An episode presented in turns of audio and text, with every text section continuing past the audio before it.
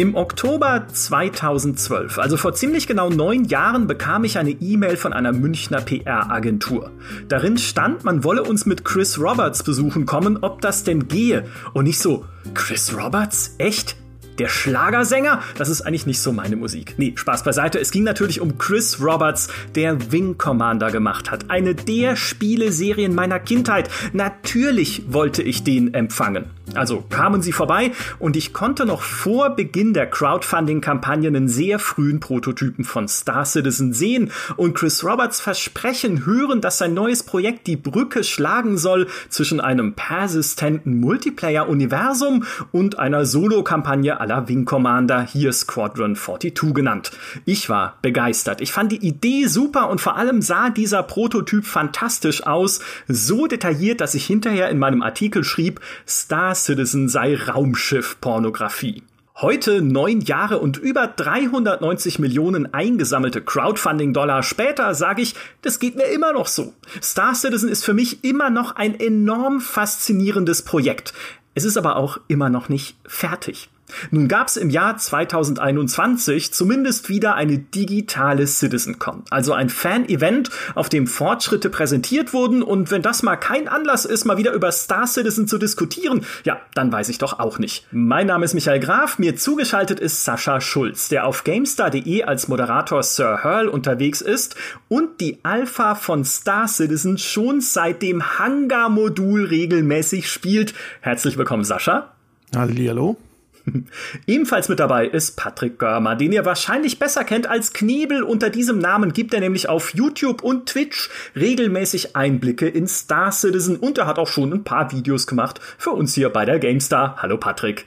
Hallöchen, freut mich sehr. Ja, es freut mich riesig, äh, dass ihr beide da seid, denn es war mir schon lange eine Herzensangelegenheit, mal wieder einen Podcast zu machen über Star Citizen gerade weil ich von Anfang an dabei war, damals mit dem Besuch von äh, Chris Roberts. Ich muss aber auch ehrlich sagen, aufgrund meines Jobs, aber auch aufgrund irgendwie anderer Themen und auch aufgrund der Art und Weise, wie Star Citizen momentan entwickelt wird, habe ich es ein bisschen aus den Augen verloren und da muss ich direkt mein Disclaimer vorne wegschicken. Ihr da draußen, sieht's mir nach, wenn ich Dinge manchmal vielleicht nicht beim ganz richtigen Namen nenne und sowas sage wie Traktorstrahlpistole, obwohl das natürlich die Greycat Industries Pyro RYT Multi-Tool ist. Ja, also das äh, vielleicht als kleiner Disclaimer vorneweg, aber umso mehr Bock habe ich einfach darauf, drüber zu sprechen. Was tut sich momentan bei Star Citizen?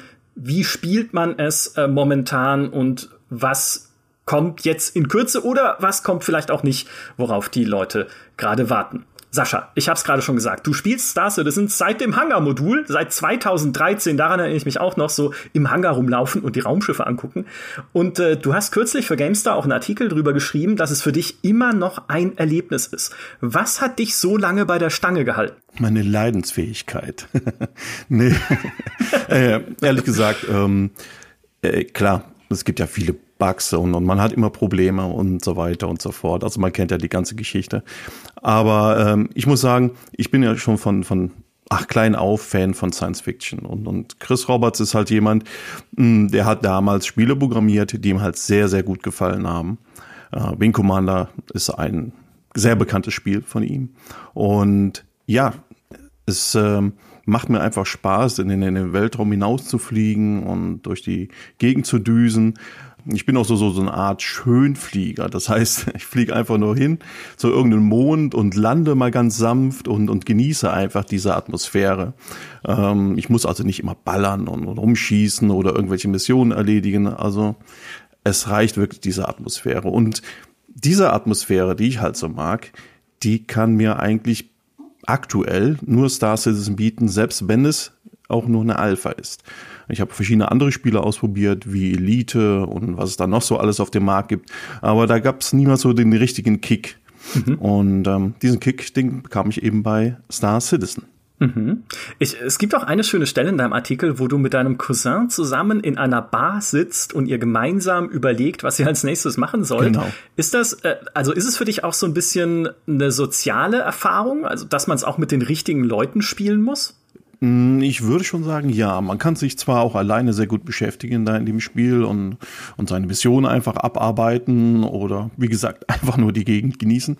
Ähm, aber es macht richtig Spaß, wenn man mit seiner Multicrew, also sprich mit Freunden oder Leuten, die man einfach random einfach auf dem Server kennenlernt und sich bis mit denen unterhält, ähm, durch die Gegend zieht. Hm, es sind so spontane Treffen, ähm, entweder über die GameStar-Community, da haben wir ja einige Fans, hm, da treffen wir uns dann regelmäßig oder man geht einfach auf den Server drauf und, und lernt halt Leute kennen. Man hilft jemanden, weil er den äh, Spielfunk geschrieben hat, äh, bitte, ich brauche Hilfe, ähm, weil mir der Sprit ausgegangen ist. Das passiert auch manchmal. äh, man fliegt einfach hin, hilft ihm, ne, und man lernt sich kennen, man redet und plötzlich macht man zwei, drei Missionen miteinander, man hat ihn in der Freundesliste und man hat halt wieder einen Freund mehr, mit dem man Spaß haben kann. Ähm, und das passiert regelmäßig. Und diese Treffen mit meinem Cousin, äh, die habe ich auch mit anderen Freunden gehabt. Wir treffen uns einfach irgendwo in der Bar, machen einen Treffpunkt aus und dann planen wir tatsächlich, was machen wir denn jetzt heute an dem Tag? Und dann läuft das. Das, das kann ich sehr gut verstehen, weil ich es auch von anderen Spielen kenne. Wenn du die richtigen Leute um dich rum hast und die richtige ja. Stimmung auch hast, dann siehst du auch gerne über Schwächen oder Dinge, die es einfach noch nicht gibt, die, es ist ja eine Alpha natürlich bei Star Citizen, ne, die einfach noch unfertig sind oder noch gar nicht im Spiel sind, siehst du auch mal drüber hinweg. Ja, absolut, ja. Vor allem, manchmal ist es ja wirklich so, dass man auch drüber lacht. Jetzt aktuell haben wir die 3.15, die, ähm, diese Update-Version 3.15 von Star Citizen. Nicht nur für, für einen kleinen Kreis zugänglich aktuell. Und äh, was wir da jetzt schon Spaß hatten und, und gelacht haben über diese neue Funktionen, es gibt so Medical Gameplay gibt es und, und äh, noch verschiedene andere Sachen, die man jetzt ausprobieren kann. Mhm. Und da hatten wir so spaßige Sachen erlebt. Es sind, waren Bugs ne? und äh, normalerweise sollte es nicht im Spiel passieren, was wir da erlebt haben. Aber es hat uns Spaß gemacht. Und so ging wieder der ganze Abend so schön locker vorbei und irgendwann guckt man auf die Uhr, sagt, was, wieder drei, vier Stunden vorbei? Mist, es wird langsam Zeit fürs Bett. Mhm. Ja. Was mich, also wie gesagt, ich, ich verstehe das sehr gut, aber was mich so plagt von Berufswegen, ist einfach diese Journalistenkrankheit, immer drauf zu lauern, dass eine ganz große Bombe platzt, jetzt auf Star Citizen bezogen, dass mal wieder eine ganz große schwerwiegende, wichtige Ankündigung kommt. Oder irgendwas, wo man sagen kann, hey, das ist jetzt mal wieder ein richtig großer Meilenstein, aber so richtig gab's den schon lange nicht mehr. Die Alpha 3.0 ist zu Weihnachten 2017 rausgekommen. Und seitdem sind ganz viele kleine obskure Bomben geplatzt seit einer großen, von denen man gar nicht weiß, was sie eigentlich bringen und ob sie eigentlich was bringen. Da verbirgt sich viel in den Roadmap News, es verbirgt sich viel im Progression Tracker dann direkt bei äh, Robert Space Industries und es gibt auch viel Technisches, aus dem man sich nicht so viel äh, einen Reim machen kann. Und dann gehe ich zu Knebel auf YouTube und schaue mir deine Erklärvideos an, um zu erfahren, was da eigentlich Sache ist und was das Veränderungen sind, äh, die da drin stecken. Patrick, warum machst du dir die Mühe, das alles rauszusuchen und durchzugehen? Ja, seit Jahren schon. Weil ich glaube, dass es genau der Punkt ist, dass sie eben nicht mehr diese eine große Bombe alle paar Jahre raushauen, sondern das Ganze stückeln und über Quartalspatches ähnlich wie ein Service-Game verwalten und weiterentwickeln. Äh, und das ist wesentlich besser angekommen bei der Community. Mhm. Hat aber eben auch zur Folge, dass man regelmäßig die Sachen sich angucken muss und äh, eben nicht wartet auf eine Riesenbombe, sozusagen. Mhm. Stimmt. Was, was äh, kriegst du denn darauf für Feedback aus deiner Community? Ist es dann auch ein Service, der den Leuten hilft, Star Citizen besser zu verstehen? Äh, meine Videos meinst du? Ja. Oder meinst du diese, diese Art, wie sie jetzt entwickeln? Nee, nee, diese Art von dir, diese Fortschritte zu erklären, aus den Roadmaps immer wieder zu gucken, hey, jetzt ist dann irgendwie eine Aufzugs-KI verbessert worden gerade oder war zumindest mhm. in den News mit drin und es gibt Krankenhaus-Outfits jetzt für verschiedene Medizinstationen und sowas. Also hast du da den Eindruck, das ist was, was Leute auch brauchen, um sehen zu können, okay, da tut sich was?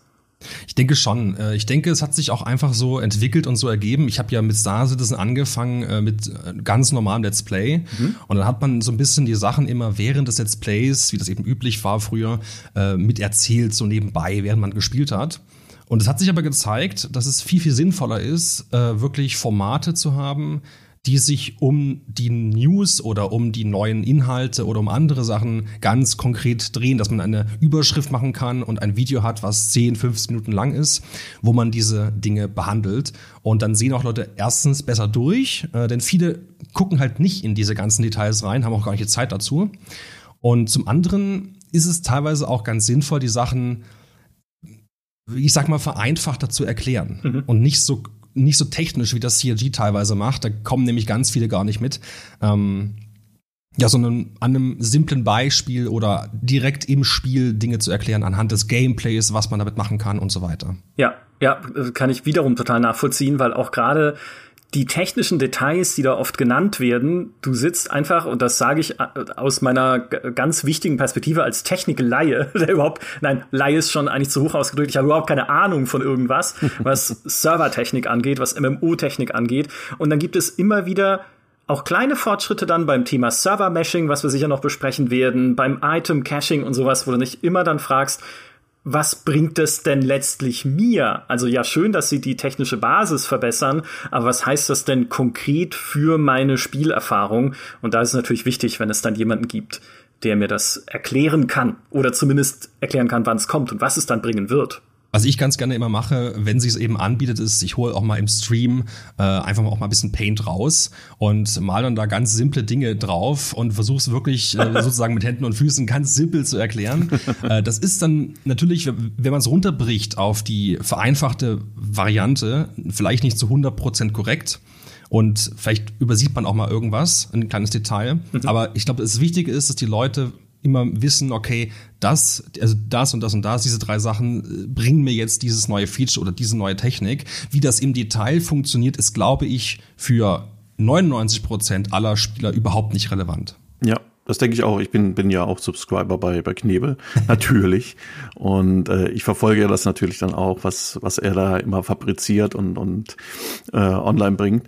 Und es, es hilft tatsächlich. Also äh, auch zur CitizenCon hatten wir ja Momente gehabt, da saßen wir allesamt davor vor dem Monitor und haben uns mhm. gedacht, von was äh, reden die da jetzt eigentlich? Äh, und da sind halt äh, diese, diese Videos von Knebel sehr, sehr hilfreich.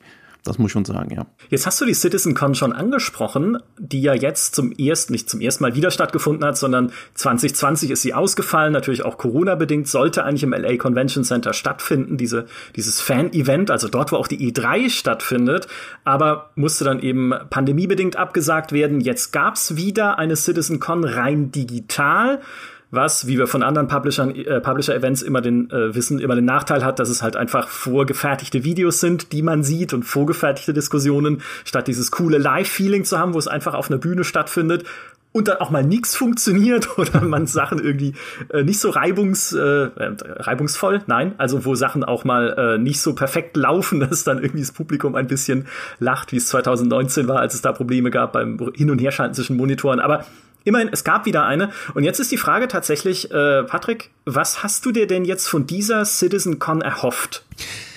Das ist eine ausgesprochen schwierige Frage, weil man muss halt sagen, es ist das erste Mal, dass CIG eine digitale CitizenCon gemacht hat. Denn letztes Jahr, 2020, äh, das war ja keine CitizenCon, das war ja wirklich nur so ein kleines Special-Event.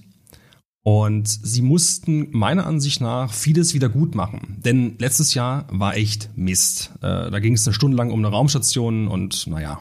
Und ich weiß noch nicht so richtig, ob ihnen das dieses Jahr wirklich gut gelungen ist mit der digitalen CitizenCon, weil wie du richtig gesagt hast, ähm, das fand ich auch super schade, es war alles vorab aufgezeichnet. Ich hatte eigentlich die Hoffnung, dass sie sich sozusagen live hinstellen äh, und eine richtige CitizenCon machen, nur eben ohne Publikum und möglichst wenig äh, vorbereitet in äh, Form von Videos haben. Aber dann war es doch eigentlich zu 100 Prozent alles vorab aufgezeichnet. Und das hat eben diverse Nachteile, äh, die wir auch gerade in der zweiten Hälfte des CitizenCon am Samstag äh, deutlich gespürt haben. Hm. Mhm. Äh, Sascha, wie, wie ging's dir? Gab es bei dir irgendwas, auf das du gewartet hast bei dieser CitizenCon? Irgendeine Ankündigung oder sowas? Hm, speziell auf eine Ankündigung vielleicht nicht. Ähm, ich äh, empfinde das eigentlich genauso wie, wie Patrick. Ich habe mir ein bisschen mehr erwartet. Vor allem weniger technischen Kram. Also ab der Hälfte der, der CitizenCon ging es ja fast nur noch um Technik. Ähm, damit will ich nicht sagen, dass die Technik äh, irgendwie unnötig ist. Nein, das, das Service Masking und, und äh, das Audio und was sie alles vorgestellt haben, super wichtig für das Spiel. Äh, Habe ich auch größten Respekt. Aber ich glaube, den, den allgemeinen Spieler, der, der halt gerne Star Citizen oder Squadron 42 spielen möchte, den interessiert es halt nicht so sehr, welche Tools verwendet werden und ob es halt die, die Arbeit vereinfacht oder also diesen ganzen Technikkram. Die wollen eher, weil es halt Star Citizen ist ein Entertainment-Produkt und man möchte halt was sehen, man möchte was erleben, äh, man möchte was Tolles hören und das hat mir doch ein bisschen gefehlt. Chris Roberts war auch nicht so ganz präsent gewesen, nur am Anfang und am Ende. Ähm, und so wie ich das in der Community bei GameStar jetzt mitgekriegt habe, ähm, die Enttäuschung ist groß. Mhm. Äh, ich glaube auch auf den offiziellen Seiten von äh, Star Citizen ähm, ist die Community auch ein bisschen erbost, weil es halt alles nicht so gelaufen ist, wie sie gerne hätten. Aber gut, ich meine, das ist natürlich auch Geschmackssache. Ne? Also es gibt natürlich auch gewiss mhm. äh, User, die gesagt haben, oh, super toll, genau das über Server-Mashing oder diesen ganzen Technikkram, das ist genau das, was ich wissen wollte. Aber ich denke mal, der größte Teil möchte halt was sehen, was Spektakuläres, wie man zum Beispiel am Anfang der CitizenCon ja auch gesehen hat. Ja, ich denke mal, das war so mein Eindruck. Und ähm, was ich auch erlebt habe jetzt in der Community, worüber sich äh, sehr viel beschwert wurde und, und ja, man Chris Roberts einen, einen Vorwurf macht, ist, dass überhaupt nichts über Squadron 42 äh, gebracht wurde. Ähm, das hat gewisse Gründe aber die Leute waren da doch schon enttäuscht, muss ich schon sagen. Ja, äh, welche Gründe meinst du denn? Das waren vor allem die Gründe, dass ähm, Chris Roberts hat äh, vor kurzem äh, in einem Brief mh, geschrieben, dass äh, er so gut wie nichts mehr über Squadron 42 bringen wollte. Er wollte das also wirklich im Stillen weiterentwickeln es, es gab auch sehr viel, viel schlechte Presse in der Vergangenheit und deswegen hält er sich so allgemein ein bisschen zurück, äh, gehe ich von aus. Also ich habe natürlich nie mit ihm gesprochen, aber ich habe so den Eindruck, als würde er sich ein bisschen zurückziehen, weil, weil damals halt sehr viel vorgefallen ist. Ja, ich denke mal, das ist der Grund, warum er sich ein bisschen zurückhält. Und ich jetzt speziell im Squadron 42, er sagt halt immer, er möchte nicht so viel spoilern und hält sich deswegen zurück. Man arbeitet dran und äh, das soll dann reichen für die Community, aber es reicht halt nicht. Ja, was ich natürlich oder was mir natürlich fehlt, aus, äh, auch aus Spielerperspektive gesprochen, ist weniger dieses Spektakuläre, weil ich glaube, das ist schon dieser, diese Veränderung, die auch stattgefunden hat in der Kommunikation seitens Chris Roberts und seiner Teams. Man will weniger zeigen, was man dann nicht sofort umsetzen und halten kann. Oder sofort ist vielleicht in dem Fall relativ zu verstehen, aber was man dann zumindest, wo man erstmal sagen muss, okay, nee, das war jetzt eigentlich gar nicht äh, schon so live fürs Spiel geplant, sondern eigentlich nur mal ein Konzept, wie es später aussehen könnte. Und für mich das Paradebeispiel dafür ist ja dieser Sandwurm, den sie 2016 gezeigt haben in ihrer CitizenCon-Präsentation, der da irgendwie aus dem Wüstenboden kommt, in einem Sonnensystem, was es noch lange nicht in die Alpha schaffen wird und wo sie dann später halt wirklich zurückrudern mussten und sagen so, ja, nee, also dieser Sandturm, das war jetzt halt nur so das, das Konzept Sandturm. Jetzt wäre er wieder angesagt, wie in dem Dune-Film auch, ja, aber da spielen wir jetzt mal mit ein bisschen, ähm, äh, ja, also äh, wir, wir, wir schalten mal einen Gang zurück und zeigen mal lieber Sachen, die zumindest realistischer sind. Also das wäre aber auch gar nichts, was mir so fehlt. Was mir eher fehlt, ist, es gibt einfach, man kann sie sehr schlecht auf konkrete Termine festnageln. Nur noch. Also ihr hattet es ja vorhin schon erwähnt, es gibt zwar die quartalsweisen Updates, auch in der Roadmap, mal kommen sie pünktlich, mal verschieben sie sich ein bisschen, aber wenn du jetzt halt konkret wissen möchtest, wann kommt denn das Server-Meshing? Ja, wann ermöglicht ihr es denn dann, dass mehr als 50 Leute in einer Serverinstanz zusammenspielen können, sondern halt da auch größere Situationen entstehen können? Was ist denn euer Zeitplan für euer Quantum-KI-System? Wann ist das denn dann spürbar, dass dieses Universum wirklich für sich selber leben soll und sich halt irgendwie auch weiterentwickeln soll auf Basis von KI-Entscheidungen? Super System übrigens, total spannend, dieses Ding. Aber man weiß es nicht. Ne? Und stattdessen heißt es halt, ja, hier sind halt die nächsten kleinen iterativen Schritte, aber es gibt halt keinen richtigen Ausblick auf, hey, dann kommt der nächste große Schritt für unsere Star Citizen Alpha. Es gibt, wie du gerade gesagt hast, Sascha, keinen Ausblick auf, hey, da kommt Squadron 42, da, oder zumindest irgendwie da, der nächste Schritt dafür, irgendwie mal eine Beta oder zumindest eine Mission Early Access oder sowas. Ja, keine Ahnung, was man da alles machen könnte. Also, es fehlt einfach ein bisschen, ich, ich drücke es jetzt mal übermäßig plakativ aus, aber es fehlt so die Hoffnung auf dieses dass es halt mal wieder richtig weitergeht mit Star Citizen. Auch dieses Pyro-System, was sie gezeigt haben, was ja das nächste System sein wird, was in der Alpha 4.0 mit reinkommt, das nächste Sonnensystem, sieht ja toll aus. Aber einen Termin für die Alpha 4.0 haben wir halt auch noch nicht. Also, wie geht's euch damit? Ist es was, was ihr auch vermisst, so, dass es wenigstens mal wieder es muss ja nicht sofort bis zum Release gehen, aber mal wieder eine, eine Roadmap mit größeren Meilensteinen gibt? Also ich glaube, es ist gar nicht sinnvoll, sich auf Termine bei Star Citizen festzunageln. Es hat in der Vergangenheit nie funktioniert. Das liegt aber auch in der Natur der Sache. Es gibt halt bei Star Citizen keinen Publisher, der sagt, wir geben euch jetzt, was weiß ich, 500 Millionen Euro und dann geben wir euch fünf Jahre Zeit und dann wollen wir das und das sehen, sondern es ist halt ein iterativer Lernansatz, weil sie natürlich auch viele Sachen technisch gesehen bauen, die noch in der Form, in dem Scaling noch keiner vorher wirklich gebaut hat. Bis heute nicht.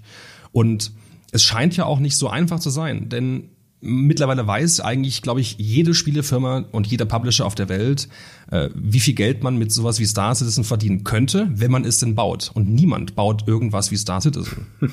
Das heißt, ja. Äh, es scheint äh, offensichtlich zumindest sehr, sehr schwierig, sehr, sehr kostenintensiv zu sein und deswegen äh, scheint es sich für viele einfach nicht äh, zu rechnen, weil, es, weil man einfach nicht weiß, wie lange es dauert, wie lange man für die und die Features braucht. Und deswegen geben sie uns auch kaum richtige Termine. Aber, das ist vielleicht ein bisschen untergegangen bei einigen, die Alpha 3.15 ist tatsächlich ein Patch wie die Alpha 3.0 äh, ein gigantischer Patch, eigentlich eine richtig krasse Bombe, weil sie so viel äh, zum einen unter der Haube, aber auch beim Gameplay verändert haben.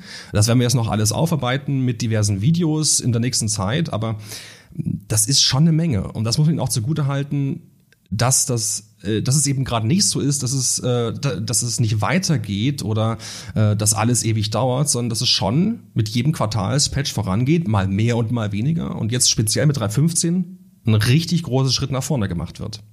Mhm. Ja, dann lass uns gerne mal die Lupe darauf setzen, auf Version 3.15. Was sind denn für dich die großen Fortschritte, die es jetzt mit diesem, mit dieser neuen Version macht? Also es gibt eigentlich drei Kernfeatures, sage ich mal dazu, äh, wovon eins aber noch fehlt, was vermutlich im Laufe der nächsten Wochen noch reinkommen wird. Äh, und zwei andere sind jetzt schon da. Das erste ist das lokale Inventarsystem und das zweite ist das Medical Gameplay. Und ähm, das lokale Inventar ändert eigentlich grundlegend Star Citizen, weil die Items, die Rüstungen, die Waffen äh, und später auch andere Dinge wie die Fracht in einem Raumschiff und viele, viele andere Sachen nicht mehr an den Charakter äh, gebunden sind, sondern an die Location. Das heißt, wenn ich also bisher zum Beispiel eine Rüstung anhatte, dann konnte ich die nur ausziehen. Und dann war die in meinem Mobiglas, also in dieser naja, in meinem Charakter quasi drin gespeichert, in einem globalen Inventar, was ich überall mit hinnehme. Mhm. Mit 3.15 kann ich alle Items, die ich habe, überall hin mitnehmen, aber eben nur so viel, wie ich tragen kann. Alles ist lokal gespeichert und kann auch daher jemanden anderem gegeben oder geklaut werden. Mhm. Äh, das wird sich später auswirken auf die Fracht, wenn die auch noch lokalisiert wird weil dann eben überhaupt dadurch das Piraten-Gameplay möglich wird, weil ich dann jemanden ausrauben kann, äh, die Frachten klauen kann oder die Kisten und äh, die Klamotten und so weiter. Und das Ganze hängt dann eben zusammen mit dem zweiten Punkt, mit dem Medical Gameplay, wo es endlich vorbei ist, nach so vielen Jahren, dass man ständig in Star Citizen stirbt und im Bett äh, in der letzten Raumstation wieder aufwacht. Denn das, was sie jetzt quasi neu drin haben, und das haben wir jetzt im Stream gestern bei mir äh, sehr, sehr ausgiebig getestet, man stirbt nicht mehr, sondern man geht eben, wenn man, wenn irgendwas passiert, in einen sogenannten Downstate über. Mhm. Und hat dann einen Zeitraum von X, das ist äh, unterschiedlich lang, äh, sagen wir mal eine Stunde oder anderthalb, in dem man gerettet werden kann. Und dann kann halt ein medizinischer äh, oder ein medizinisch ausgerüsteter Spieler ankommen. Man kann also noch ein Notsignal absetzen in diesen Downstate und der kann einen wiederbeleben. Mhm. Und dann hat man eine dauerhafte Verletzung und dann muss man damit ins Krankenhaus. Das macht das Spiel unglaublich realistisch und immersiv und auch ich sage dazu immer, die Gefährlichkeit der Welt wird gesteigert, weil bisher ist Star Citizen wie so ein ja, wie so ein ungefährlicher Sandkasten gewesen. Nichts hat irgendeine wirklich große Bedeutung, aber mit solchen Features müssen die Spieler halt sich überlegen, was für Ausrüstung brauche ich für die Mission, die ich jetzt machen will. Gehe ich alleine oder nehme ich einen Kumpel mit, der mich im Zweifel wiederbeleben kann, wenn irgendwas schief geht? Und äh, welchen Plan B habe ich, falls irgendwas passiert? Also dieses ganze Immersive, wie man sich eben auch im Real Life verhalten würde, das ist ja das, was sie machen wollen mhm. letztendlich. Das kommt dadurch jetzt endlich auch ins Spiel rein. Ja. ja, passt ja auch natürlich zu diesem Anspruch, den das persistente Universum ja hat von Star Citizen, eine Simulation zu sein und halt nicht irgendwie, ne, es gab ja auch die alte Diskussion über Schnellreise und Co., die, wo es halt hieß, ne, das gibt es nicht. Du kannst natürlich versuchen oder dir irgendwie dein Schiff von der KI fliegen lassen, wenn du so KI-Crew-Leute dabei hast, aber du kannst nicht einfach nur auf irgendein Sonnensystem klicken und hinbeamen, sozusagen mit einem Ladebildschirm dazwischen, sondern du hast diesen Weg zu gehen und du hast auch in der Raumstation mit dem Fahrstuhl nach unten zu fahren und jemanden in der Bar zu treffen und dich nicht einfach nach unten zu teleportieren über einen Ladebildschirm und so. Also das, da finde ich das nachvollziehbar, ja. Und, äh, und, und das dritte Feature, was dann eben noch fehlt, was aber auf dem Progress Tracker jetzt seit neuestem drauf ist, ist eben diese Vorbereitung für das Server Meshing, äh, wo man eben auch schon so ein bisschen, was auch jetzt auf der CitizenCon gehört hat, dass sie schon relativ weit sind mit dem Server Meshing mhm. allgemein und dass es eben nicht als eine große Bombe online geht, sondern schrittweise online geht und sich mit der Zeit verdichtet und immer komplexer wird. Und äh, was das eben ist, ist einfach die Tatsache, dass man diese Server, aus denen Star Citizen ja aktuell gebaut ist, später ja vereinigen will zu einem gesamten Server. So ein bisschen wie bei Dual Universe praktisch. Und ähm, sie arbeiten da mit verschiedenen Techniken, aber das Entscheidende ist, dass man mit 3.15 oder mit 3.15.1, also in den nächsten Wochen, sage ich mal dazu, äh, in der Lage sein wird, den Server oder den Chart, in dem man sich befindet, zu wechseln und alle Gegenstände, alles, was man hat, mitnimmt. Weil ein Hauptproblem von der Star Citizen Community ist, dass wenn man das, wenn das Spiel abstürzt, dann sind die ganzen Sachen weg. Das Inventar, das Raumschiff ist alles weg mhm. und man muss sich dann das Spiel neu erspielen. Gut, das Raumschiff kann man sich noch zurückholen über die Versicherung. Eben wenn das lokale Inventar jetzt da ist und ich meine Klamotten ins Raumschiff packe, um sie zu transportieren und dann habe ich einen Spielabsturz und komme nicht mehr rein, logge wieder ein und das Raumschiff ist weg, dann sind die Items ja auch weg. Da kommt eben diese, diese iCache Server-Meshing-Geschichte mit rein, jetzt schon, äh, oder soll jedenfalls reinkommen, um das äh, abzufangen und damit auch das vorzubereiten, dass man eben später diese ganzen verschiedenen Server zu einem großen Mesh quasi zusammenbaut. Ja, um vielleicht mal äh, ganz kurz dieses Schlagwort Server-Meshing auch mal äh, zu erklären. Du hast es ja auch gerade schon angefangen, ne, dass man im Prinzip alle einzelnen Server-Instanzen von Star Citizen in die jeweils 50 Spieler passen, so stand jetzt, zu einer großen persistenten Welt vereinigt. Da gibt's zwei Technologien für. Und sie wollen die auch nacheinander dann einführen äh, diese, dieser iCache, dieser Item-Cache, den du gerade erwähnt hast, ist so ein Schritt dahin, so zur Vorbereitung dieses Server-Meshings. Mhm. Aber das, die eine Technologie oder die eine Möglichkeit, das zu machen, ist das Static Server-Meshing. Das heißt, dass jeder Planet oder jede Raumstation samt Umgebung im Prinzip ein Server ist. Also das läuft dann auf diesem Server, dieses Gebiet des Weltraums, plus halt irgendwie die Oberfläche des Planeten oder wie groß auch immer das dann am Ende sein wird. Und wenn du dich von Planet zu Planet begibst oder von Raumstation zu Raumstation, dann wechselst du sozusagen fließend den Server. Und das führt dann am Ende dazu, dass das alles äh, sich äh, ja also einfach alles natürlicher anfühlt. Das wird dann auch mehr Spieler ermöglichen. Das Problem bei diesem Static Meshing ist aber, es ist teuer, weil selbst wenn kein Mensch auf einem dieser Server wäre, weil halt gerade kein Mensch da hinten den Gasriesen besucht, muss der Server trotzdem laufen, weil es könnte ja sein, dass jemand kommt. Also da reagieren die Server einfach nicht darauf, wo du bist oder wo gerade wie viele Leute sind, sondern sie sind einfach immer da. Und der nächste Schritt, den sie danach auch möglichst schnell gehen wollen, um halt dann auch nicht so viel Geld zu verbrennen mit diesen statischen, immer aktiven Servern, ist das Dynamic Server Meshing. Das bedeutet, dass jeder Object Container, also jeder Objekt Container im Spiel ein eigener Server sein kann. Jetzt fragt sich natürlich, was ist ein Objekt Container? Ein Objekt Container ist im Prinzip ein Raum, in dem sich andere Dinge befinden können. Total cool erklärt Micha. Was heißt das? Also, es ist beispielsweise ein Raum auf einer Raumstation. Darin können Items sein, darin können Spieler sein, darin können NPCs sein. Oder es ist ein, einfach ein Bereich draußen im Weltraum. Oder es ist ein Planet. Oder es ist eine Stadt. Also jede Untereinheit, jede räumliche Untereinheit des Spiels kann ein solcher Objektcontainer sein. Und das Dynamic Server Meshing würde diesen Objektcontainer in seine eigene sozusagen Serverinstanz verwandeln, sobald sich dort eben Spieler befinden und mit dem Spiel interagieren. Und diese einzelnen kleinen Server, wie gesagt, es können die einzelnen Räume einer Raumstation sein oder einzelne Städte und Außenposten auf einem Planeten, zwischen denen soll dann wiederum ein fließender Übergang möglich sein, ne, wenn du von Raum zu Raum läufst oder von einer Stadt in die andere fährst. Oder auch wenn sich mehrere große Raumschiffe in einer Schlacht treffen, auch die wären dann eigene Objektcontainer, weil da ja Spieler drin sind. Ja, auch da kannst du dann vom einen zum anderen rüberfliegen, dann irgendwie ein Entermanöver durchführen, hoffentlich nicht so buggy, und dann eben in diesen Server wechseln. Und so sollen diese ganzen kleinen Serverbereiche ineinander fließen, um dann halt dieses große, persistente MMO-Gefühl zu erzeugen, was ja das Versprechen ist für Star Citizen. Wahrscheinlich habe ich das jetzt für einen Techniker, der uns zuhört, absolut furchtbar erklärt, aber das war jetzt meine laienhaftes, mein laienhaftes Verständnis dieser Technologie. Und ja, da würde ich sagen, ist wichtig, ja. Es geht ja auch um die Performance, dass das Ganze auf, auf unserem PC gut läuft. Mir persönlich gefällt da immer dieses Beispiel mit dem menschlichen Auge. Ich sehe ja nicht meine gesamte Wohnung oder alles um mich herum äh, permanent. Mhm. Da würde ich irgendwann, würde dann mein, mein Gehirn wahrscheinlich explodieren, wenn ich alles permanent sehen könnte. Sondern ich sehe immer nur einen sehr eingeschränkten Bereich, da wo ich eben gerade hingucke.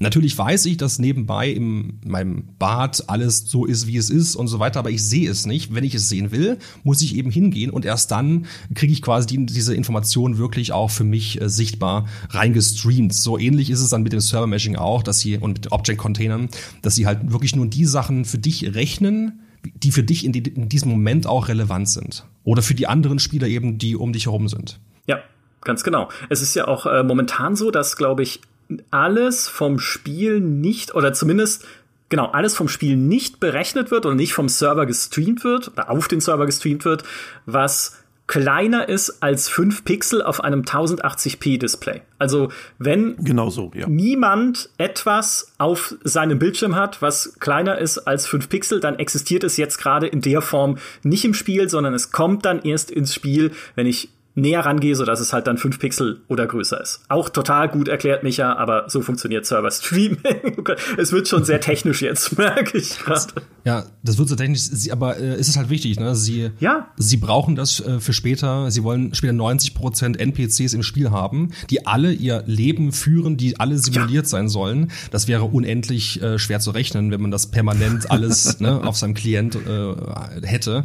Ähm, da müssen sie viel mit Sparsamkeit und mit viel Gehirn Hirnschmalz arbeiten, um das irgendwie spielbar hinzubekommen. Aber ich denke, sie kommen gut voran. Wir haben ja auch Pyro gesehen bei der CitizenCon, um jetzt wieder mhm. von der Technik ein bisschen wegzukommen. Das ist ja auch schon ganz gut vorangeschritten und äh, macht einen guten Eindruck. Äh, ich habe da eigentlich wenig Sorge, dass das noch so lange dauert, wie äh, man das manchmal noch gedacht hat, vor einem halben Jahr vielleicht. Ja, jetzt musst du einen Termin sagen, wann es kommt. Ich sag Sommer 2022, nächstes Jahr. Okay, gut. Äh, dann laden wir dich wieder ein. Ja, ich, ich bin super gespannt. Ich fand das, ich fand's toll. Ich weiß nicht, Sascha, wie fandst du diese ganzen Sachen, die sie auch, was sie auch an Gameplay gezeigt haben von äh, Pyro? Äh, ich war äh, sehr überrascht. Also bin bin davon ausgegangen, dass man halt ein bisschen was vom Weltraum sieht, dass ein bisschen durch durch Pyro rumfliegen und sich die Planeten angucken und die Umgebung. Ähm, aber dass man so eine Art äh, Splinter Cell Gameplay zeigt mit dem Schleichen und ähm, das war schon, schon interessant. Also ich war erstmal total baff, als ich gesehen hatte, wie dann das Raumschiff gelandet ist, da bei diesem Außenposten, äh, wenn man sich da die Landschaft äh, anschaut. Also fantastisch sieht das aus. Äh, und dann noch dieses Gameplay hinzu, mhm. nicht schlecht. Es gibt natürlich immer noch wieder kritische Stimmen, die dann sagen, nee, ich möchte aber lieber mit meinem Raumschiff durch die Gegend fliegen, weil ich möchte Schiffe abballern.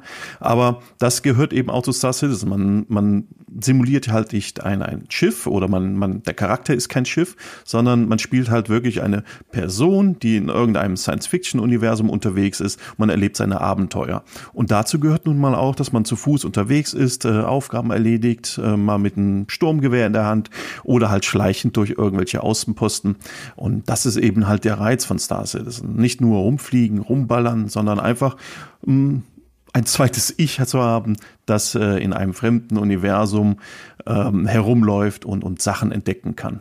Ja, ja, ich, ich finde, äh, dieses ganze Live in the Verse Panel, in dem sie ja am Anfang, also genau die Szenen äh, zeigen, die du geschildert hast, und dann später halt diese Schleichszenen und so, das ist ein komplett, für mich war das ein eskalierendes Sind die noch ganz dicht Panel.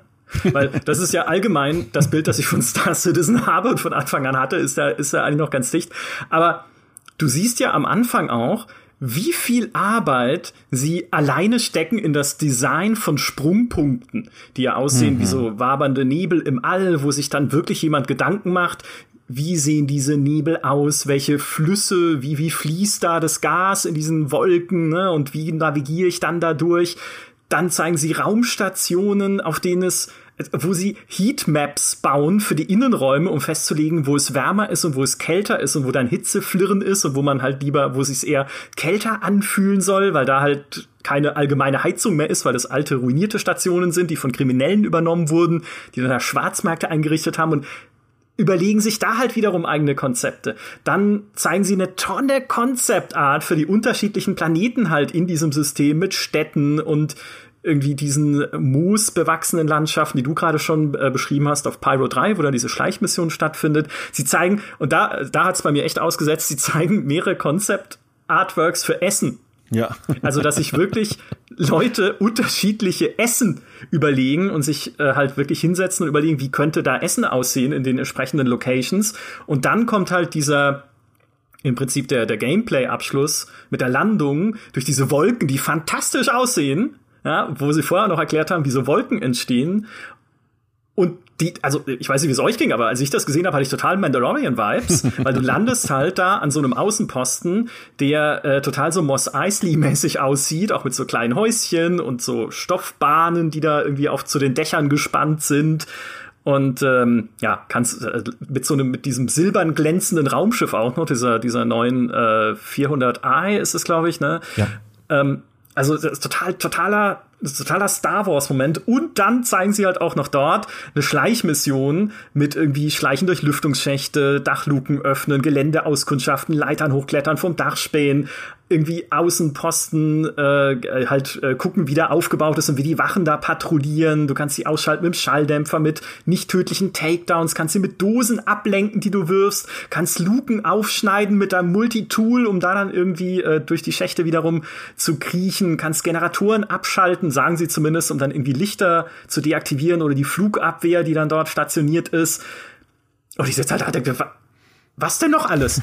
Also ja. jetzt wollt ihr auch noch Deus Ex sein. Ja, ja also was für ein Irrsinn doch diese also wenn man wirklich ich, ich finde es ja super positiv eigentlich weil es wenn man so viel da rein träumen kann auch aber also irgendwo ist doch ich weiß nicht irgendwo ist doch der Punkt wo man dann sagt dass die sind doch halt wirklich größenwahnsinnig oder nicht Aber eigentlich ist das ziemlich intelligent, was sie machen, äh, wenn man mal ganz genau hinguckt. Denn äh, diese ganzen Arbeiten, diese ganzen Einzeldesigns für Stationen, die Heatmaps, was du alles gerade angesprochen hast, äh, das machen die ja, ja einmal.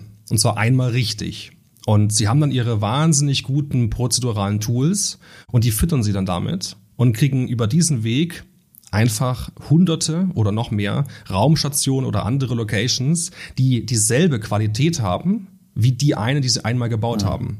Und dazu müssen sie es aber eben einmal so richtig aufwendig machen. Und dann haben sie ihre ganzen Assets und die ganzen Daten und alles mhm. vorhanden. Und äh, ich glaube, auch nur so kann das Verse eben beides am Ende bieten, was es bieten soll. Es ist ja nicht so wie bei Elite Dangerous, dass es quasi eine riesige Galaxie mit Milliarden Sternen ist, sondern es soll ja schon ein eher kleineres, ja, so ein intimes Gefühl, genau. Verse quasi sein. Ne? Äh, aber gleichzeitig soll es eben sehr, sehr, sehr, sehr individuell sein. Also ne, möglichst viel Story passend äh, zu den Planeten, zu den äh, Fraktionen, die dort drauf sind, zu den Kreaturen, die es dort gibt und so weiter. Das soll alles nicht Zufall überlassen werden. Und da machen sie eben, glaube ich, einen guten Spagat zwischen prozeduralen Tools, die sie aber mit sehr detaillierten und gut durchdachten Systemen füttern. Mhm. Also du, du hast auch Vertrauen, dass es, glaub, äh, dass es klappt dann auch später. Ja, wir sehen es ja sogar jetzt schon im Spiel. Also die Raumstationen beispielsweise, die wir jetzt schon haben, sind alle prozedural generiert. Die Planeten und Monde sind ebenfalls äh, prozedural generiert und alle bekommen ich sag mal unregelmäßig, je nachdem, wie es eben vor, äh, voranschreitet, ein Update. Und das ist eben auch ein großer Vorteil. Sie können quasi mehr oder weniger mit Knopfdruck sagen, wir daten jetzt alle vorhandenen Planeten ab und dann kriegen die alle diese neuen coolen Sachen, die sie entwickelt haben. Da muss dann niemand nochmal einzeln drüber gehen, vielleicht nochmal so ein bisschen Feinschliff machen, das wird sicherlich der Fall sein. Aber sie sind dadurch unglaublich dynamisch und können jede neue Technik, auch Raytracing und anderes, was es in Zukunft noch geben wird, einfach oben drauf packen oder Beispielsweise auch sich, wenn sie sich umentscheiden, es ist ja immer noch eine Alpha, da können sich ja Dinge ändern. Äh, wenn sie solche feststellen, wir brauchen äh, andere Texturen und andere, äh, andere Biome an den Stellen, das können sie ganz einfach dann lösen, das Problem. Und genauso auch die Flüsse, die ja zum Beispiel bei Planeten und Monden fehlen bis heute, oder auch Straßen, äh, da haben sie auch ein Tool, und dieses Tool wird dann eben alle Planeten mit solchen Updates versehen können. Genauso die Wolken, die wir gesehen haben und so weiter. Ich glaube, äh, mindestens die Hälfte der gesamten Entwicklungszeit stecken sie wirklich in diese Tools rein, äh, diese prozeduralen Tools, die ihnen aber langfristig äh, wirklich helfen. Ich glaube, das ist wirklich sehr, sehr nachhaltig, wie sie das machen. Okay, das wäre ja wiederum ein gutes Zeichen für ein relativ klassisches Projektmanagement. Man sagt ja immer, du sollst langsam starten und dann immer schneller werden. jetzt ist es bei Star Citizen so, dass immer schneller werden ist halt von außen schwer zu sehen. Manchmal vielleicht jetzt. Vielleicht wird's aber jetzt auch langsam immer schneller. Das wäre ja super wünschenswert, wenn jetzt gerade, was du beschreibst, diese Tools ihnen helfen würden, Dinge einfach schneller zu implementieren, schneller zu bauen, sich nicht bei jeder Raumstation irgendwie noch mal zwei Jahre Gedanken zu machen, wie sie gebaut sein soll, sondern dem Spiel das irgendwie zu ermöglichen, sie so zu generieren, dass sie halt cool ist.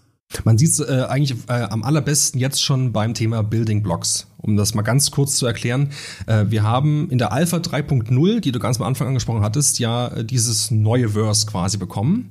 Mhm. Und im Prinzip alle UI-Elemente, die ganzen Schiffs-Huts, alles, was es gibt, wurde damals mit Flash gebaut. Und das Problem ist, dass man das recht schnell hinwurschteln kann. Aber dann hast du die ganze Arbeit, wenn du irgendwie ein Update machen willst, wenn da ein Bug drin ist, das zu fixen, das dauert unfassbar lange. Und das zieht sich bis heute durch, dass die, zum Beispiel die Star Map ist ein beliebtes Feature in Star Citizen, Ironie off, was einfach überhaupt nicht funktioniert, weil es eben immer noch ein Flash zum Beispiel ist und kaum Schritt halten kann. Aber die neuen UIs, die sie bauen, die machen sie mit ihrem eigenen Tool, mit Building Blocks, wo sie sehr schnell und sehr einfach äh, Updates bringen können, die äh, Varianten verändern, die Grafik verändern können.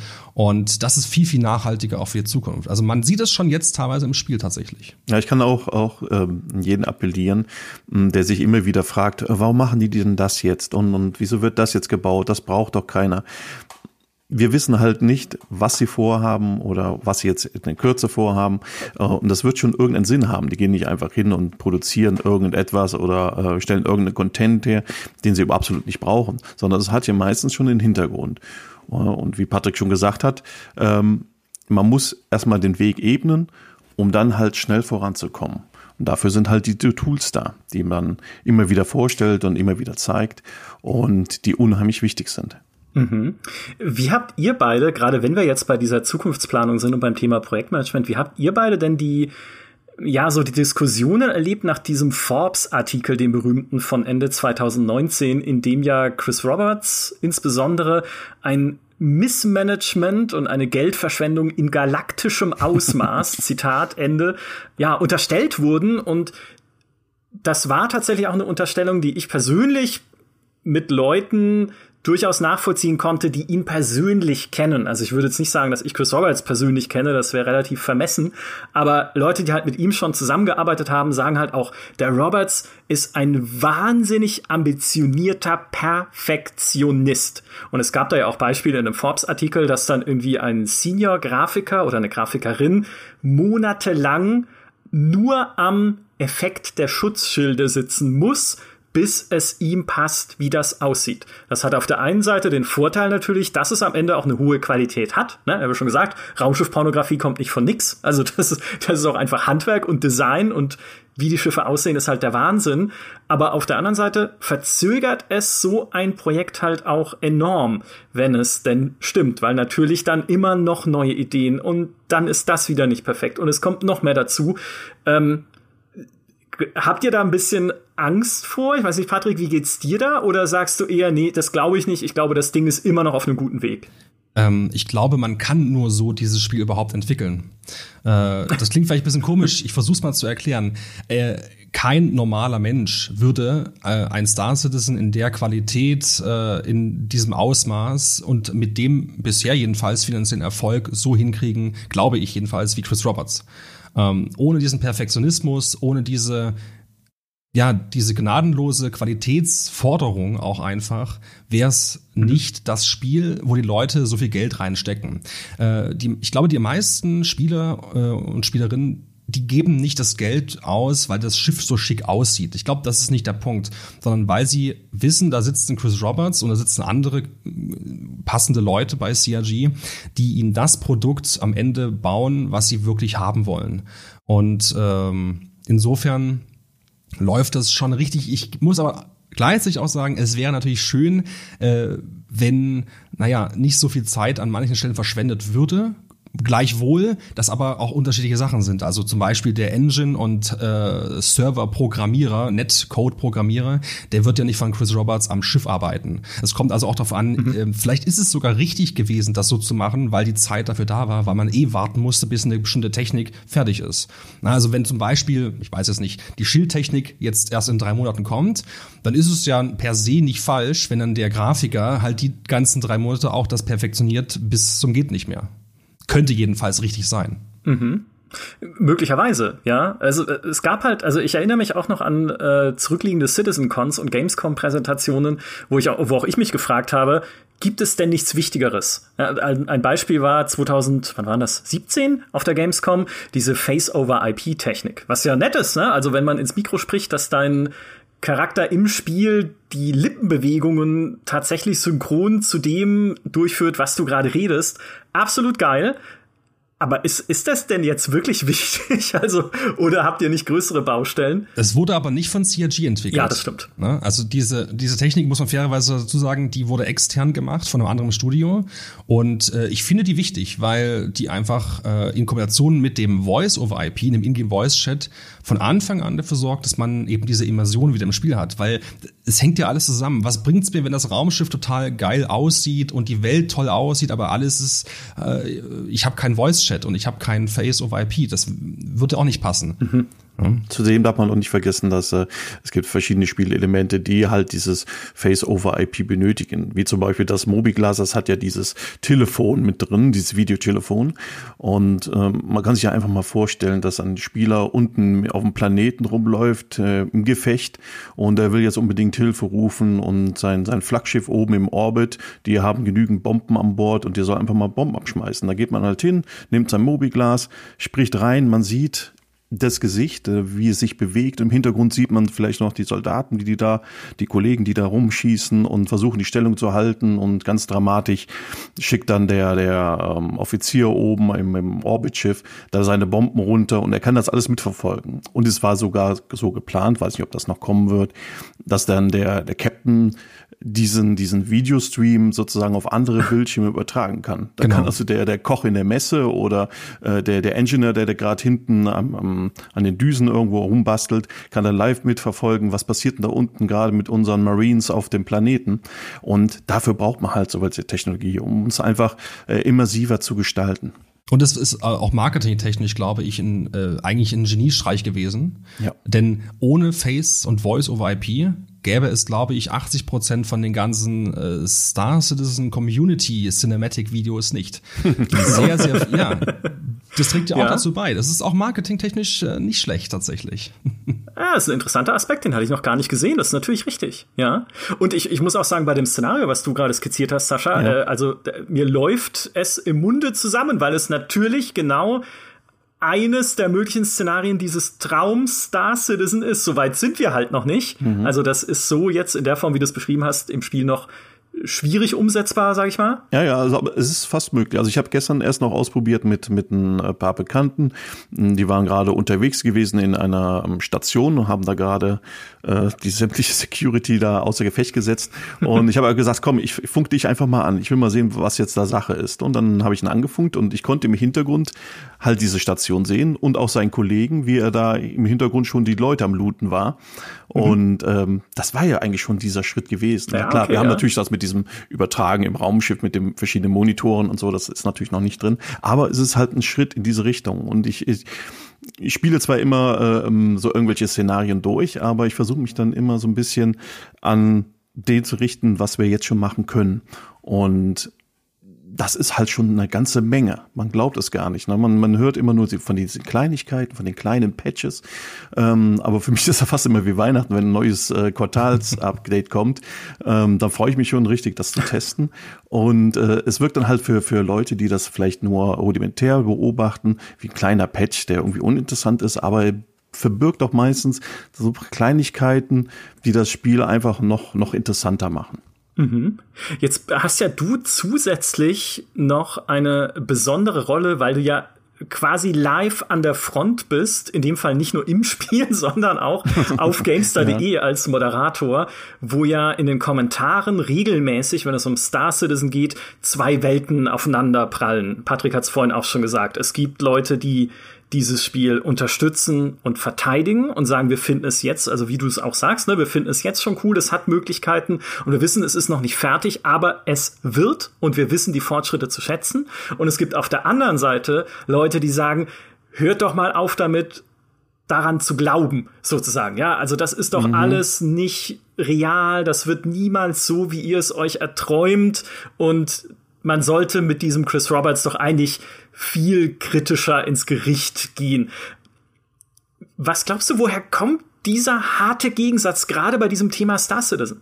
Ja, also man muss natürlich trennen. Also wir müssen die ganzen Trolle und, und ihr seid ja alle Sektmitglieder und so weiter, die müssen wir erstmal auf Seite schieben. Es gibt ja sehr viele, die Aufmerksamkeit. Sowas gibt's auf GameStudy. Nein, natürlich Trolle. nicht. Deswegen sind wir ja da. Ich habe den Folterkeller unten im GameStar-Keller habe ich ja nicht umsonst eingerichtet für unsere Trolle. Wie gesagt, also die müssen wir alle auf Seite schieben erstmal. Und dann gibt es natürlich die vernünftigen Kritiker, die ähm, halt ihre Sorge haben, dass das Spiel nicht so wird, wie es halt werden sollte, nach ihrer Meinung. Viele wollen einfach nur Action-Spiele haben, viele wollen halt dieses ganze Infanteriegedöns nicht haben. Die wollen einfach nur Squadron 42 zum Beispiel haben oder 42. Ihr sagt immer 42, ich sage sag ich auch mal 42. Ja, die Fans, die sind natürlich begeistert von dem Spiel, weil sie einfach wissen, weil sie sich auch täglich fast damit beschäftigen. Ähm, die sind natürlich begeistert und sagen, hey, na, man kann dieses und jenes machen und was erzählst du denn da? Du hast überhaupt keine Ahnung. So, und wenn diese zwei Welten aufeinanderprallen, klar, jeder will Recht haben und ähm, dann gibt es eine kleine thermonukleare Explosion und das war's dann auch. Ähm, dann beruhigen die sich alle wieder bis zur nächsten News und dann geht's wieder um. Warum das jetzt so, so harte Fronten sind, ähm, ich meine, bei anderen Spielen wird ja auch diskutiert, das äh, kann ich ehrlich gesagt nicht nachvollziehen. Es ist vielleicht diese Einzigartigkeit von Star Citizen und der Entwicklung, weil wir können ja wirklich seit Anfang an, seit Studiogründung, können wir ja das alles verfolgen. Und normale AAA-Produktion Davon erfährt man halt im letzten ein oder zwei Jahren mal irgendwas Interessantes, dass da sowas entwickelt wird und irgendwann ist das Spiel dann raus. Aber wir erleben es halt von Anfang an. Wir können sogar die Alpha spielen. Es werden äh, ähm, zwei Spiele gleichzeitig produziert, wobei, wie gesagt, ein Spiel kann man schon spielen äh, mit dem Content, was wir schon haben. Da kommt vielleicht nicht jeder mit zurecht. Das ist halt gewöhnungsbedürftig. Mhm. Ähm, aber was ich jetzt in letzter Zeit bemerkt habe, ähm, je weiter Star Citizen voranschreitet und äh, je mehr Updates es gibt und ja, je mehr Fleisch dran kommt an, an Star Citizen, diese kritischen Stimmen, die sind halt nicht mehr so dermaßen laut. Also äh, es gibt ja auch auf YouTube sieht man immer wieder Videos von von Spielern, die jetzt neu angefangen haben mit Star Citizen oder von Elite abwandern, weil die da mit irgendwas nicht zufrieden sind und die sind alle hellauf begeistert. Das steckt natürlich an. Es gibt natürlich immer noch kritische Stimmen, aber diese kritischen Stimmen, die sind meistens nicht so in Richtung Star Citizen, sondern eher in äh, Squadron 42. Also, dass sie wirklich sagen, wir wollen jetzt diese Kampagne, weil damals hat man uns erzählt, wir können eine Kampagne spielen wie Wing Commander und das wollen wir jetzt sofort haben. Ähm, aber es geht halt nicht, weil Star Citizen und Squadron 42 zusammenhängen. Also man kann das halt nicht so getrennt entwickeln.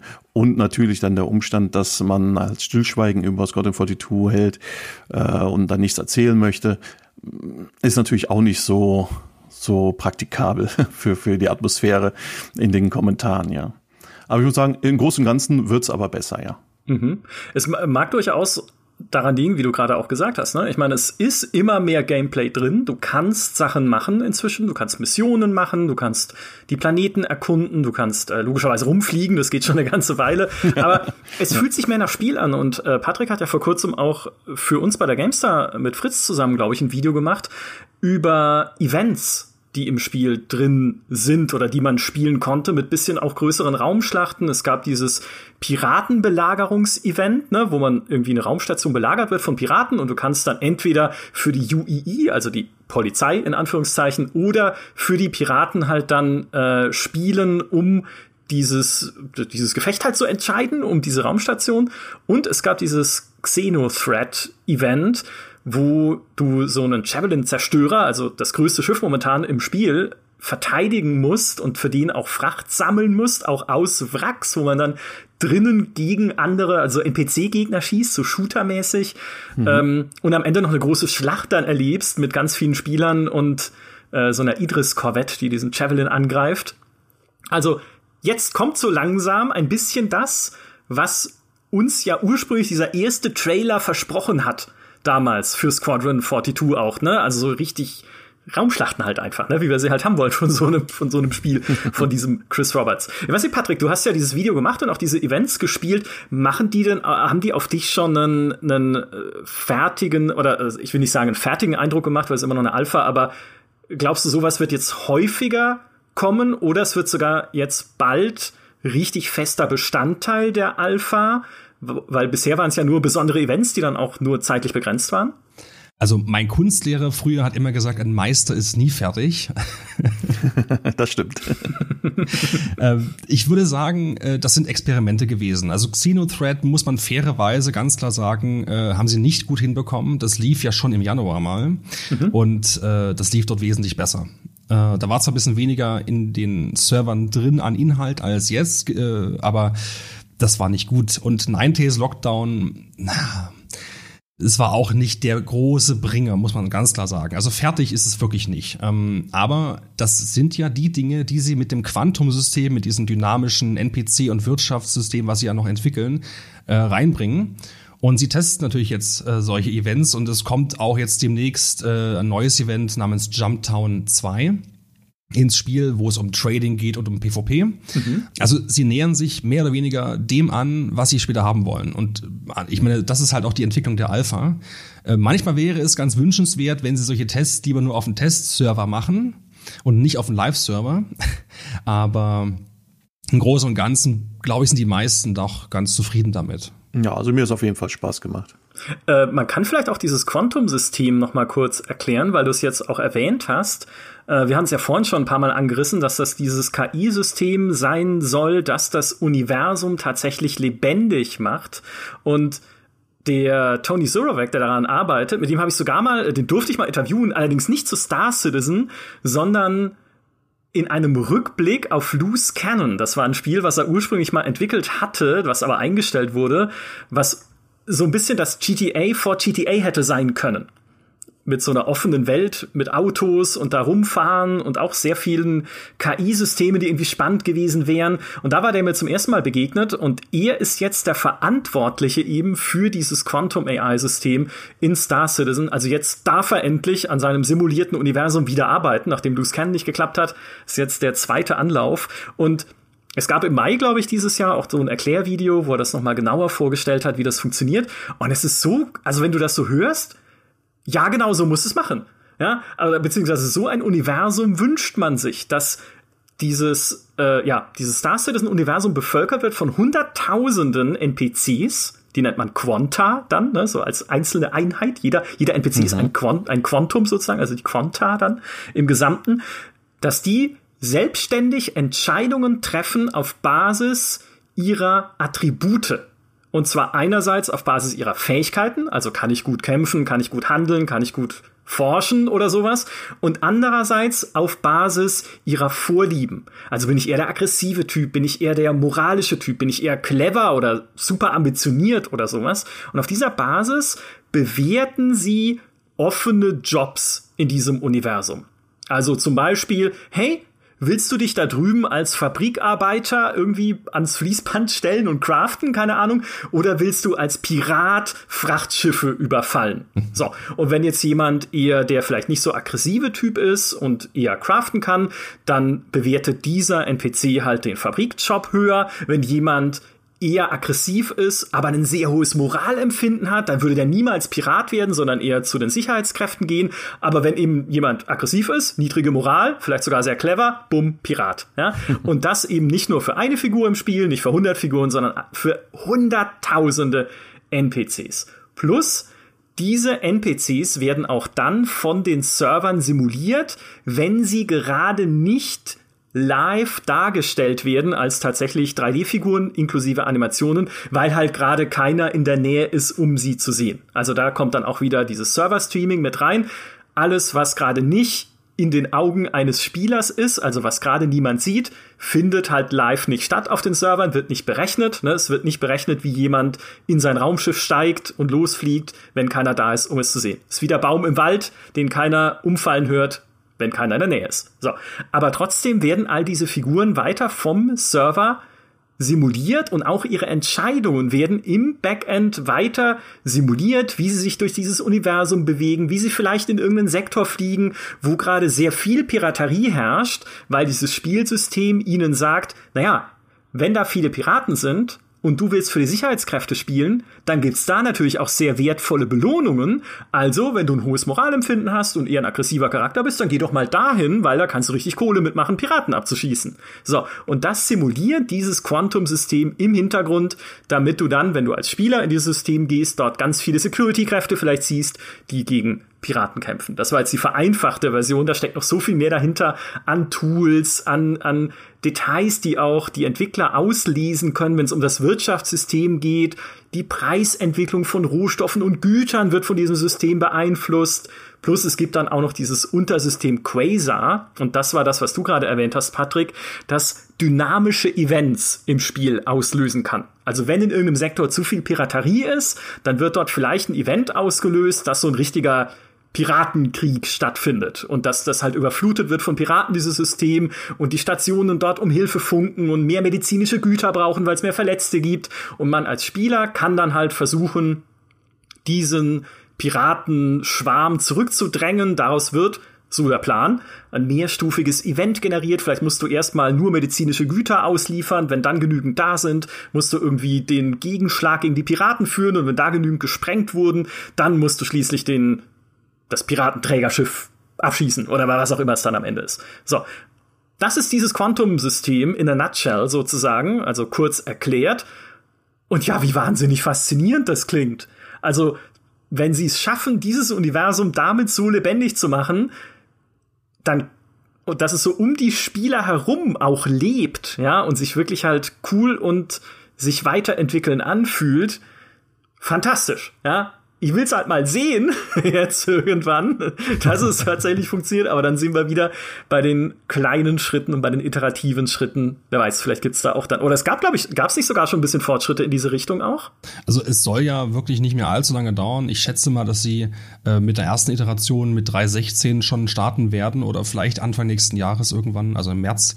Davon hoff, also das hoffe ich jedenfalls. Weil es ist halt wirklich, wie, wie du auch schon so richtig gesagt hast, das Öl in der Maschine eigentlich. Es ist, mhm. es belebt die Welt Welt, es macht auch die Missionen über, überhaupt erst möglich, die es überall dann geben soll. Diese ganzen äh, Entscheidungen, die wir im Spiel treffen, sollen ja auch sich auf die Spielwelt auswirken und alles miteinander verbinden.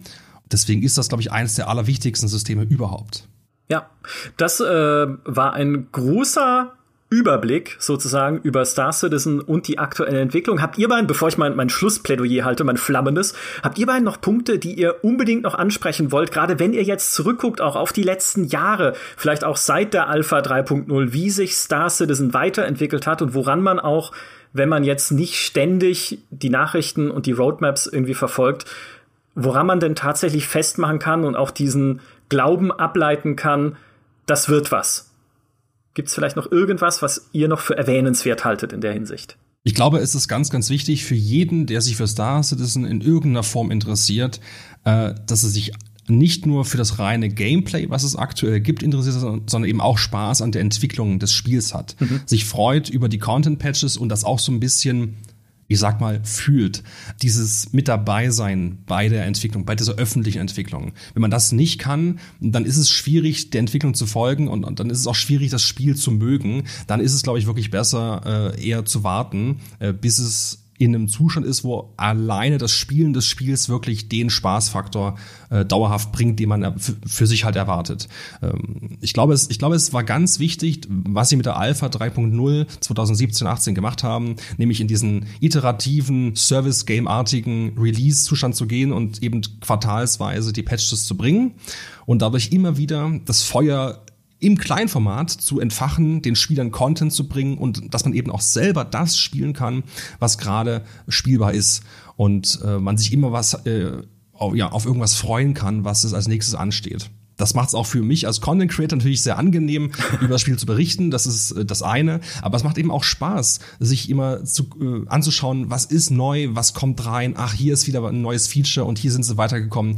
Dieses, dieses Minispiel des Spiels quasi äh, ist ein ganz entscheidender Punkt bei Star Citizen. Und ich glaube, es ist richtig, dass sie diesen Weg weitergehen. Ja, Spaß beim, beim Decken, genau. Mhm. Ja, schön gesagt. Das merkt man dir auch an, ja. Sascha, wie geht's dir? Es gibt, gibt es irgendwas, von dem du sagst, Mensch, also wenn das irgendwie passiert, dann bin ich auch raus oder sagst du auch, ich freue mich einfach drauf, das weiter zu begleiten? Also äh, raus werde ich wahrscheinlich nie sein. Dafür bin ich zu begeistert von diesem Projekt. Äh, Im Grunde genommen hat Patrick ähm, alles gesagt. Äh, es ist wäre wär halt schön jetzt in, in meiner Funktion als Moderator, äh, wenn sich die Leute über Star Citizen unterhalten und ähm, sich auch vielleicht für das Spiel interessieren. Ähm, wichtig ist, sich ein paar Informationen vielleicht äh, zu besorgen, bevor man halt in dieses Spiel einsteigt oder sich überlegt, überhaupt dieses Spiel ähm, sich zu kaufen und, und dann diese Alpha zu spielen. Ähm, es gibt halt in der Community, im, im Forum gibt es einen extra Thread, wo man sich dann unterhalten kann diese äh, Fans, die da rumlaufen, das sind keine Fanatiker, sondern äh, begeisterte Spieler und die, die freuen sich unheimlich, wenn sie irgendjemandem helfen können, wenn jemand mit Fragen reinkommt, die sind sofort zur Stelle und, und können alle Antworten bieten. Und äh, das Wichtigste überhaupt, ihr müsst keine Schiffe kaufen. Ich höre das immer wieder. Die Schiffe sind ein, eine, sozusagen eine Spende an den Entwickler CIG. Man bekommt dafür ein Schiff und ähm, man kann es auch kaufen, von mir aus nennen, ist es ganz egal, aber man muss es nicht tun. Man kann sich das Spiel ganz normal kaufen für, für einen AAA-Preis ähm, von, ich glaube, 55 Euro oder so. Man hat kleine Schiffchen dabei und das war's. Alles andere kann man sich erspielen im Spiel und schon jetzt geht es in der Alpha. Äh, wenn das halt äh, jedem bewusst ist, ich denke mal, da werden auch viele Streitthemen direkt im, von, von Anfang an äh, gar nicht mehr aufkommen. Und äh, das würde ich mir wünschen, dass die Leute einfach sich ein bisschen, bevor sie halt meckern und schimpfen, einfach sich mal ein bisschen mit äh, Star befassen. Und ich denke mal, dann wird das auch gut laufen. Wenn ich noch eine Sache dazu noch ergänzen kann, vielleicht. Mhm. Äh, ich, ich, ich finde, es ist immer ganz, ganz wichtig, nicht nur bei Star Citizen, sondern generell nicht so sehr in die Extreme zu gehen. Weder sind äh, ja, die äh, Leute, die Star Citizen gut finden, alles religiöse, fanatische Fanboys, noch sind ja. die, die Star Citizen kritisieren, alles böse Hater, die alles aber nur schlecht reden. Ich glaube, die Wahrheit liegt wie immer irgendwo in der Mitte und es ist glaube ich, generell das Sinnvollste, wenn man auch versucht, sich irgendwie möglichst objektiv durchzuhangeln durch den Dschungel und äh, auf Augenhöhe miteinander dann auch zu diskutieren und fair zu bleiben einfach. Genau, das Thema ist komplex, aber nicht zu komplex, um sich da nicht irgendwie zu einigen. Jetzt habt ihr mein Schlussplädoyer schon vorne weggenommen. Beide wunderschön gesagt. Ich kann nur auch noch mal anfügen, was ich auch schon mal in einem Video gesagt habe, ist aber auch schon wieder eine Weile her, wo es darum ging, Leute kommen ja auch zu uns und sagen, hey, soll ich in Star Citizen investieren? Soll ich diese Schiffe kaufen? Ne, du hast es gerade schon gesagt, Sascha. Und ich sage immer, und das wird für immer auch meine Antwort sein, nein. Nein, du sollst überhaupt nichts. Bitte, niemand ist gezwungen und ich möchte auch niemandem, und das sage ich explizit so, ich will niemandem da draußen den Rat geben und empfehlen, hey, steckt Geld in die Entwicklung von Star Citizen. Das könnt ihr machen, wenn ihr all das nachvollziehen, nachfühlen könnt, was Sascha, was Patrick gerade gesagt haben. Weil ich finde, das ist nachvollziehbar für mich. Also und das sage ich auch ganz offen und ehrlich, auch für mich ist dieses Konzept Star Citizen ein Traum. Ich liebe dieses Setting, ich liebe diese Detailverliebtheit, mit der das gebaut ist. Aber nochmal, ich würde daraus niemals eine Empfehlung ableiten, dass ihr jetzt euer Geld da reinstecken müsst, um das wahr werden zu lassen. Im Gegenteil, ich würde sagen, beschäftigt euch mit dem Thema. Wir machen hier hin und wieder Podcasts darüber. Sascha schreibt hin und wieder, gerne häufiger auch jetzt, Artikel für GameStar über Star Citizen. Knievel macht tolle Videos über Star Citizen. Bitte, bitte anschauen, auch auf YouTube, um halt einfach ein Gefühl dazu, dafür zu kriegen, was ist das? Wie wird daran momentan gearbeitet? Wie entwickelt es sich vielleicht auch weiter, ohne dass man die große Bombe platzen sieht? Und dann auf Basis dessen eine informierte Entscheidung zu treffen, wie viel ist es mir persönlich wert, jetzt schon mit dabei zu sein in der Entwicklung oder kann ich nicht, auch wenn, also wenn mich die Idee grundsätzlich interessiert, wenn ihr jetzt lieber, äh, keine Ahnung, äh, auf Half-Life 3 warten wollt, dann ist es natürlich nochmal was komplett anderes, aber wenn ich die Idee grundsätzlich interessiert, könnt ihr nicht vielleicht doch auch eher warten, bis es dann noch ein paar Schritte weiter ist, bis ihr einsteigt, aber das ist eine Entscheidung, die ich niemandem da draußen abnehmen kann und möchte, aber deswegen machen wir Berichterstattung, damit ihr sie für euch treffen könnt. Ha, so schön ist es. Das war unser Podcast über Star Citizen. Lieben Dank, Patrick. Lieben Dank, Sascha. Hat mir großen Spaß gemacht. Und ich habe, glaube ich, auch wieder einiges gelernt darüber, was sich in Star Citizen so getan hat. Und ich würde sagen, wir machen es einfach wieder, wenn der nächste Schritt kommt. Mit der nächsten großen Alpha oder so. Und es wieder über neue Dinge zu reden gibt. Fände ich super. Vielen Dank auch an alle, die uns zugehört haben. Macht's gut. Bis zum nächsten Mal. Tschüss. Ciao, ciao. Tschüss.